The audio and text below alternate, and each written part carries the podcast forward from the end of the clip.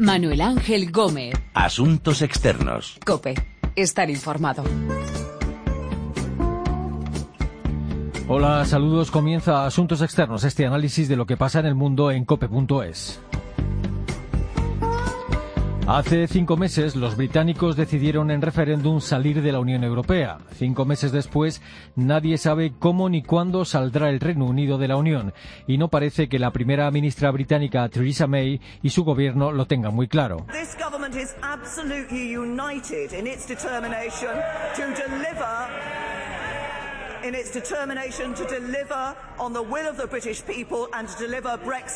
Decía May hace unos días que su gobierno está unido en su determinación de cumplir la voluntad del pueblo británico, pero hay informaciones que indican que ese mismo gobierno está dividido. Hay opiniones muy diferentes sobre cómo debe hacerse el Brexit.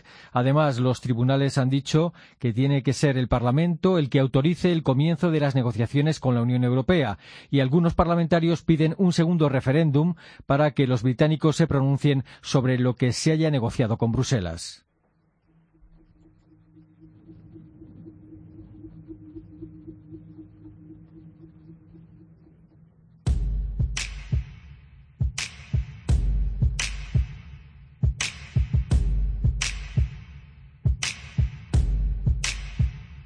Never seen a diamond in the. I cut my teeth on wedding rings in the movies. And I'm not proud of de cómo podría ser el Brexit, de si pueden celebrarse elecciones anticipadas en el Reino Unido y de las consecuencias de todo este proceso para los británicos y el resto de los europeos, vamos a hablar con nuestro corresponsal en Londres, José Luis Concejero, y con Paul Morillas, investigador principal para Europa del CIDOB.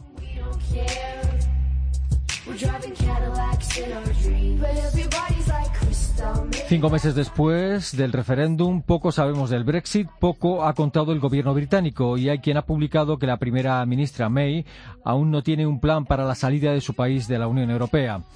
Londres, José Luis Concejero, saludos. ¿Qué tal, Manu? Muy buenas. Hola, ¿qué tal?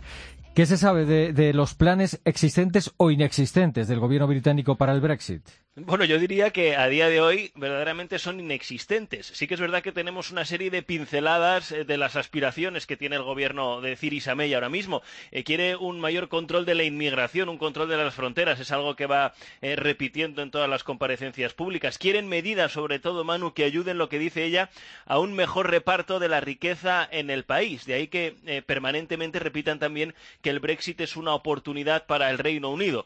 Y luego sigue, existe esa enorme enorme duda de si el Reino Unido va a permanecer o no dentro del mercado único. Lo que sí sabemos es que la primera ministra repite también en numerosas ocasiones que el objetivo es alcanzar acuerdos bilaterales con diferentes países. De ahí un poco la polémica que se ha generado en los últimos días después de la elección de, Donald Trump, ¿no? Uno de los principales aliados que quiere tener el Reino Unido en los próximos meses. En cualquier caso, sí que es verdad em, eh, que planes existentes reales encima de la mesa a día de hoy, cinco meses después, yo diría que no tiene todavía. Mm.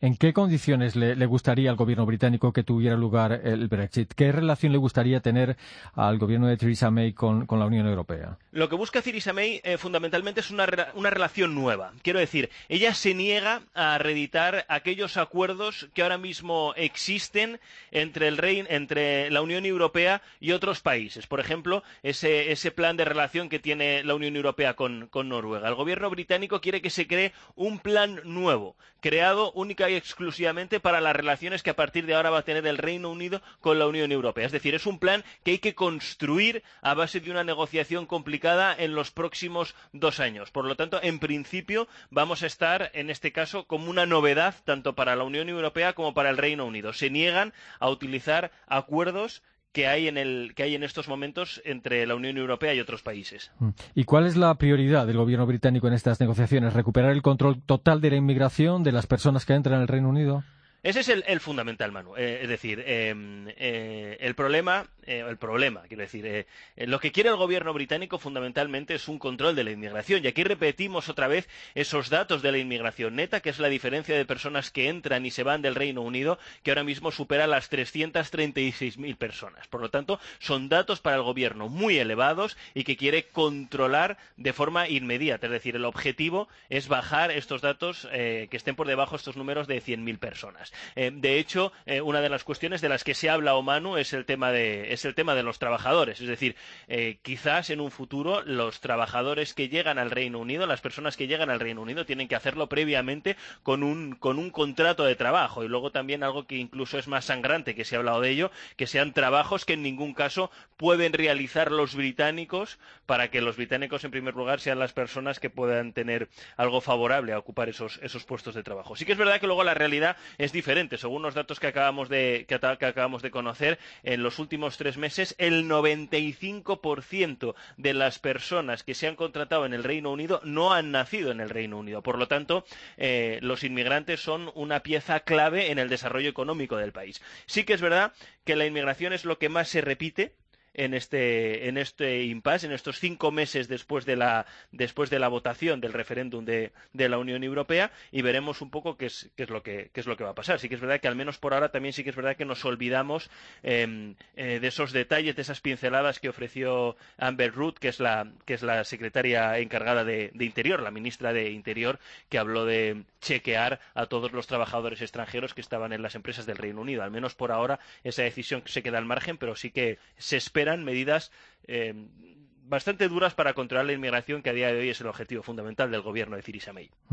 Por lo que se publica, parece que hay división de opiniones en, el gobierno británico sobre el Brexit. Incluso hay quien dice que hay dos bandos, con puntos de vista muy diferentes. Totalmente. Por un lado están los que se conocen como los Brexiters, eh, que son los tres ministros del gobierno de Theresa May eh, que colocó especialmente para materializar el Brexit. Ahí hablamos de Boris Johnson, el exalcalde de Londres y ahora ministro de Exteriores. Hablamos de Liam Fox y hablamos de David Davis, ¿no? que es el el, que se conoce como, ministro del, Brexit. Y, en ese mismo bando, eh, en estos momentos, Manu, hay que incluir a la propia primera ministra, que, sí que es verdad que en su momento hizo campaña para permanecer en Europa en esa fidelidad que quería mostrar al, ex premier eh, David Cameron, pero que en los últimos meses ha demostrado, desde que se convirtió en primera ministra, que es una Brexiter más. Y luego, por otro lado, está el canciller de Economía, eh, que, bueno, que es el que, se encarga un poco de, de gestionar las cuentas y que apuesta eh, por una negociación eh, favorable a unos intereses económicos del país y un poco favorable a, lo que pueden decir, por ejemplo, desde la City de Londres, que es, que es un poco el, epicentro eh, económico, económico, del mundo. Sí que es verdad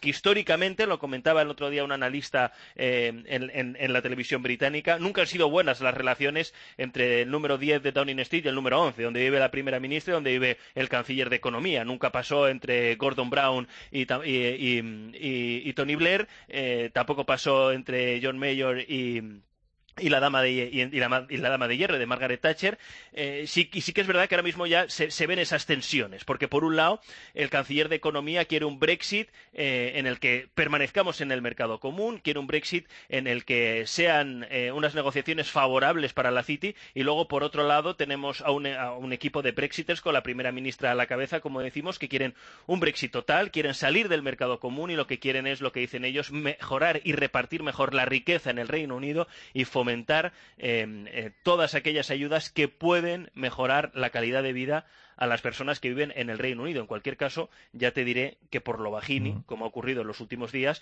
la primera ministra llega a acuerdos eh, bilaterales con la empresa Nissan para que no se vaya del Reino Unido como parece que iba a ser y finalmente se quede aquí fabricando coches. En cualquier caso, a día de hoy tampoco tienen ellos muy claro tampoco lo que van a hacer.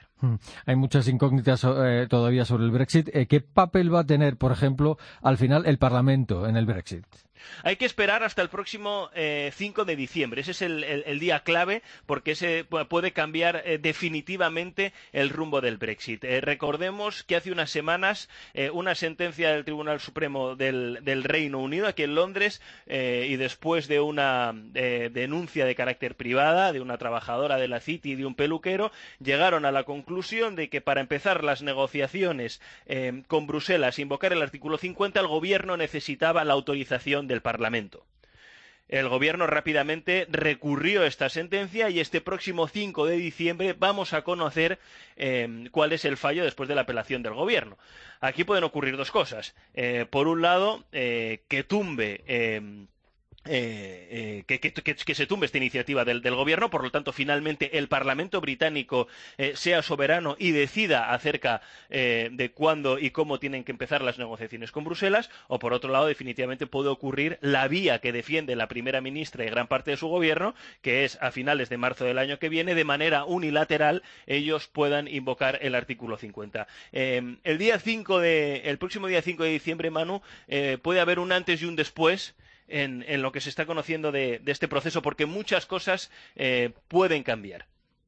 Y hay diputados que piden un, segundo referéndum para que los británicos también eh, den el visto bueno al acuerdo con la Unión Europea una vez que se haya negociado todo. Eh, vamos a ver, se habla aproximadamente de unos 100 diputados, efectivamente, que piden un segundo referéndum. El discurso eh, fundamentales. La población votó Brexit, bien, hay que aceptarlo, pero no dijo el tipo de Brexit que quería. Y lo que está haciendo el gobierno, de alguna manera, eh, creemos que difiere mucho de la voluntad de gran parte de los británicos. Por eso queremos un segundo referéndum. Esto lo, defienden, por ejemplo, los liberaldemócratas, que sabes que no son muchos en el Parlamento de, de Westminster, apenas una decena, pero también los nacionalistas escoceses. Y luego también lo defienden muchos, y esto es importante, conservadores descontentos. Conservadores que en su día defendieron dieron la salida de la Unión Europea, pero que en ningún caso eh, les gusta la actitud que está tomando el gobierno en los últimos meses. Esa actitud beligerante con la Unión Europea, esa, esa, esa actitud en ocasiones incluso xenófoba eh, eh, con el inmigrante europeo. Por lo tanto, vamos a ver qué ocurre. Son, una, son, aproximadamente, se calculan que entre 90 y 100 diputados, pero bueno, sí que ya se tantea la posibilidad real de, que un segundo referéndum pueda coger fuerza. O bien, para conocer eh, cuáles son eh, las claves que quiere presentar el gobierno para negociación con Bruselas, o bien para ratificar finalmente el acuerdo al que llegue el gobierno británico con la Unión Europea. Los laboristas y su líder, Jeremy Corbyn, ¿qué dicen? ¿Tienen una posición clara? Jeremy Corbyn, eh, él, respeta la decisión del, referéndum, eh, eh, por lo tanto dice que bueno que hay que, negociar la salida de la Unión Europea. Sí que es verdad que tanto Jeremy Corbyn como gran parte de su equipo, y esto se puede extender a la mayoría de los diputados laboristas, aseguran que si el reino, si el gobierno no negocia la permanencia en el mercado único, intentarán bloquear el Brexit una vez que el Brexit llegue al Parlamento, si definitivamente llega, en relación a lo que hablábamos anteriormente. Gran parte de los laboristas creen que esta es una, piedra de, baza que ellos, pueden utilizar eh, en este sentido. Ellos defienden y respetan la decisión del Brexit, pero creen que es fundamental que el Reino Unido permanezca dentro del mercado único. Y gran parte de ellos han manifestado que podrían votar incluso en contra, tratar de bloquear el Brexit si el Reino Unido no, no se niega, el gobierno se niega a, seguir en el, a seguir en el mercado único. A eso luego ya sabes que en este caso, eh, Mano, es una, una estadística parlamentaria, pero hay que sumarle también eh, el Partido Verde, que también está en contra, eh, los liberaldemócratas, que también están en contra, los, los nacionalistas escoceses también, y algunos conservadores que eran partidarios de la permanencia. Es muy complicado a día de hoy el hipotético caso en el que el Parlamento bloquee la salida del Reino Unido de la Unión Europea, pero que puede poner condiciones muy importantes y que cambien completamente el perfil de Brexit que quiere a día de hoy el gobierno británico. Mm. Y algunos piden la convocatoria de elecciones anticipadas, pero da la impresión de que Theresa May no está por la labor, ¿no? No está por la labor, efectivamente, pero, pero eh, es una posibilidad eh, que va surgiendo un poco a medida que van pasando los días. Hace dos semanas tuvimos un, un domingo especial con este, con este asunto.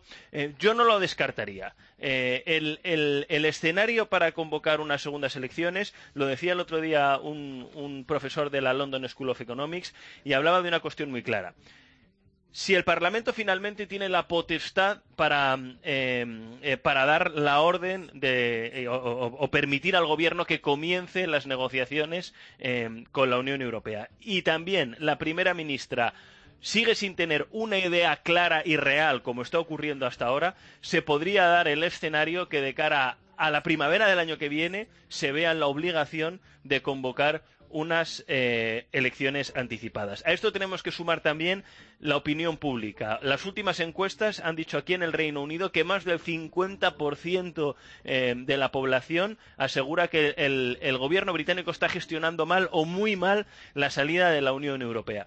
Por lo tanto, no es una idea remota. La primera ministra no lo quiere, pero sí que es verdad que no es una idea remota la posibilidad de convocar unas elecciones anticipadas antes del verano del año que viene. Por cierto, unas elecciones que también, según las últimas encuestas, ganaría de calle Theresa May Em, subirían los liberaldemócratas y caerían de nuevo eh, los laboristas de Jeremy Corbyn.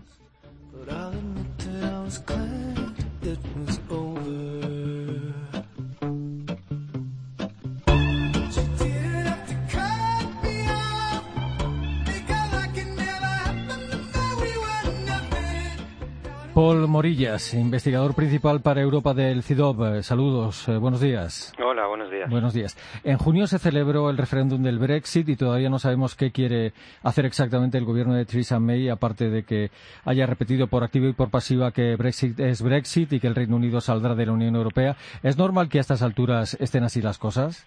Bueno, sí, porque eh, es normal porque lo que se vendió como una, ah, una decisión ah, muy fácil en el sentido de recuperar soberanía, cortar la inmigración, dejar de pagar a Bruselas y, y, y, todo lo que, lo que llevaba prometiendo la campaña del Brexit, resulta que no es tan sencillo en el momento en que tienes que dar marcha atrás a 40 años de integración en un, en un mercado común y, y, y con el que quieres continuar manteniendo buenas relaciones porque tu economía en buena medida depende de ello, ¿no?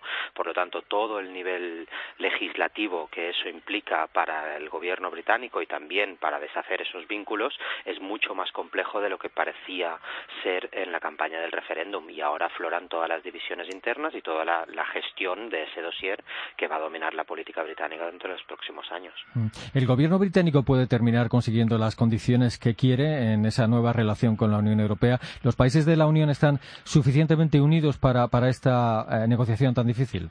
Pues cada vez vemos que se acercan más las posiciones dentro de la Unión, exceptuando el Reino Unido. Es decir, al principio teníamos uh, el Parlamento y la Comisión Europea muy uh, jugando fuerte, ¿eh? diciendo eso no se puede permitir que tengas una Europa a la carta como tú quieres uh, y continuar gozando de todos los beneficios sin pagar ningún precio por ello.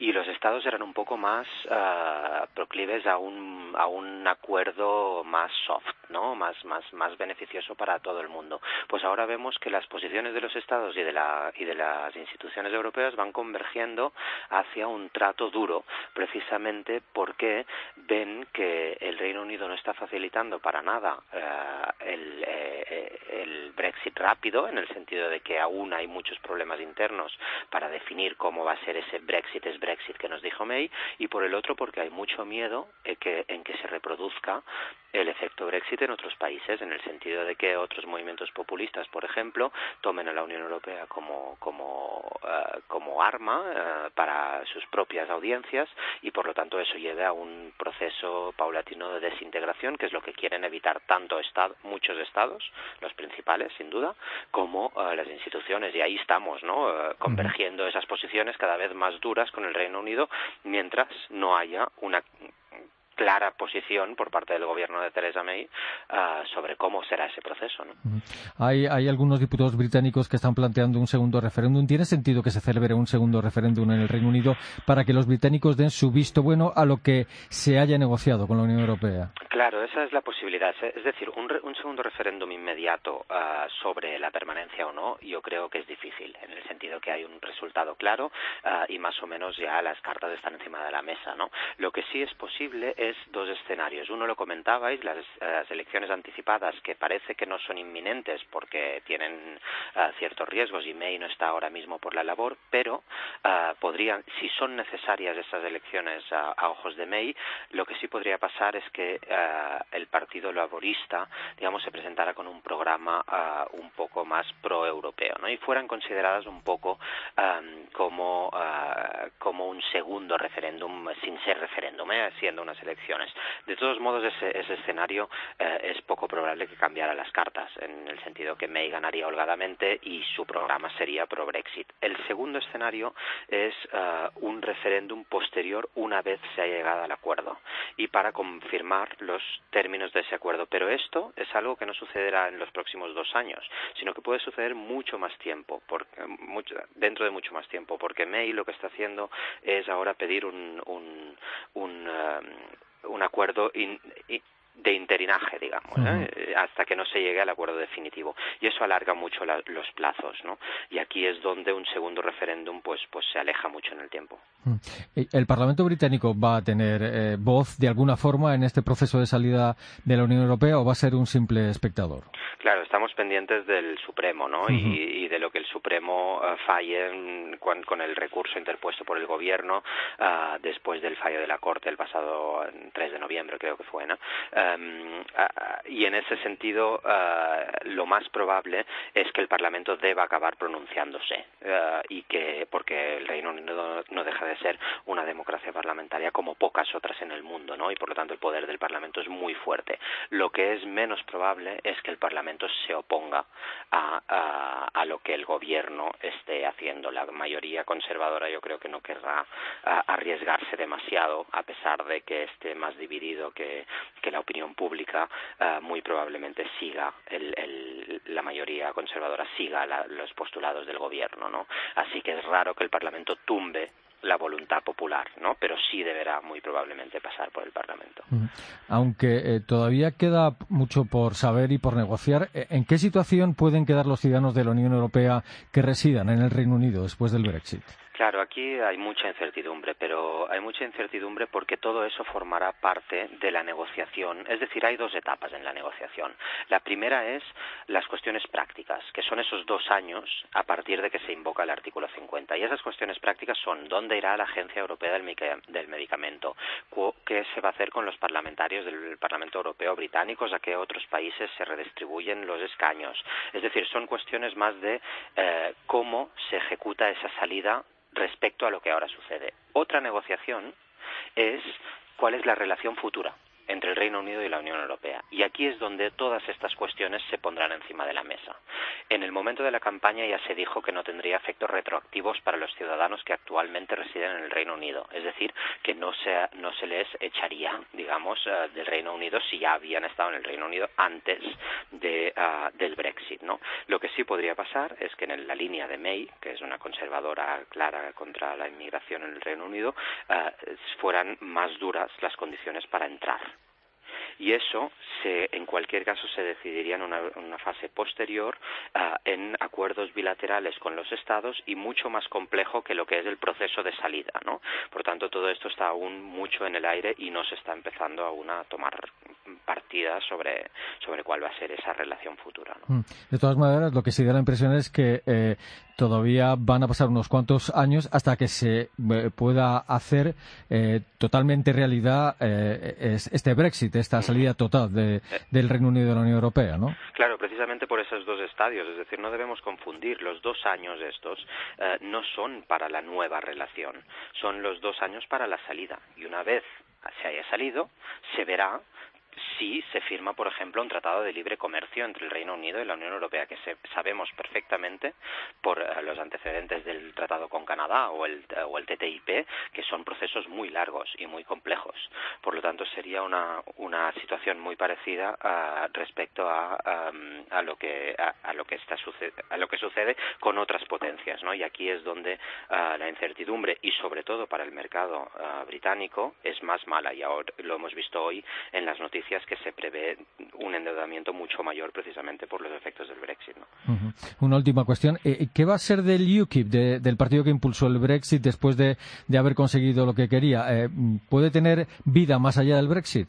Claro, el, éxito mayor del UKIP ha sido condicionar la agenda mainstream, central de la política británica, en el sentido que los conservadores han adoptado muchas de las premisas, no solo respecto al Brexit, sino también por, sobre temas como la inmigración, que defendía el UKIP. Entonces, en ese sentido, el UKIP está un poco huérfano de contenido, paradójicamente, cuando los conservadores han adoptado ese, ese discurso, ¿no? Entonces, eh, lo más probable que aparte eh, de las luchas internas que hay em, es que muchos de los, eh, si el, Partido Conservador se continúa radicalizando, muchos de los partidarios del UKIP pueden efectivamente pasarse al bando conservador. Y eso es lo que parece que Nigel Farage está haciendo él mismo, en el sentido que quiere em, acercarse más al Partido Conservador e incluso volver al Partido Conservador. ¿no? Eso está, eso está poco, poco claro a día de hoy, pero lo que sí puede ser es que si el Partido Conservador va y se distancia de las premisas del UKIP, el UKIP vuelve a subir y entonces condicionará más aún la agenda del Partido Conservador. Es decir, son como vasos comunicantes, ¿no? Cuanto más se parece al UKIP el Partido Conservador, menos, menos importancia tiene el UKIP y al revés. De acuerdo, Paul Morillas, investigador principal para Europa del CIDOP, gracias por atendernos y un saludo. Un placer, muchas gracias a vosotros.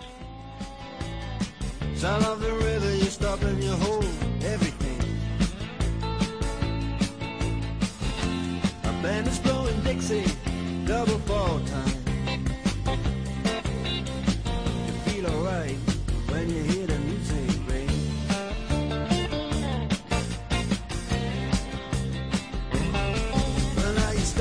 A la espera de que el gobierno de Theresa May aclare cuál será su hoja de ruta para el Brexit, hemos hablado de cómo está el panorama a día de hoy con nuestro corresponsal en Londres y con el investigador principal para Europa del CIDOB, un think tank para asuntos internacionales con sede en Barcelona. Recuerden que nuestra dirección de email es asuntosexternos.cope.es y que también estamos en Twitter, Asuntos Externos todo junto. Volvemos pronto con Asuntos Externos aquí, en cope.es.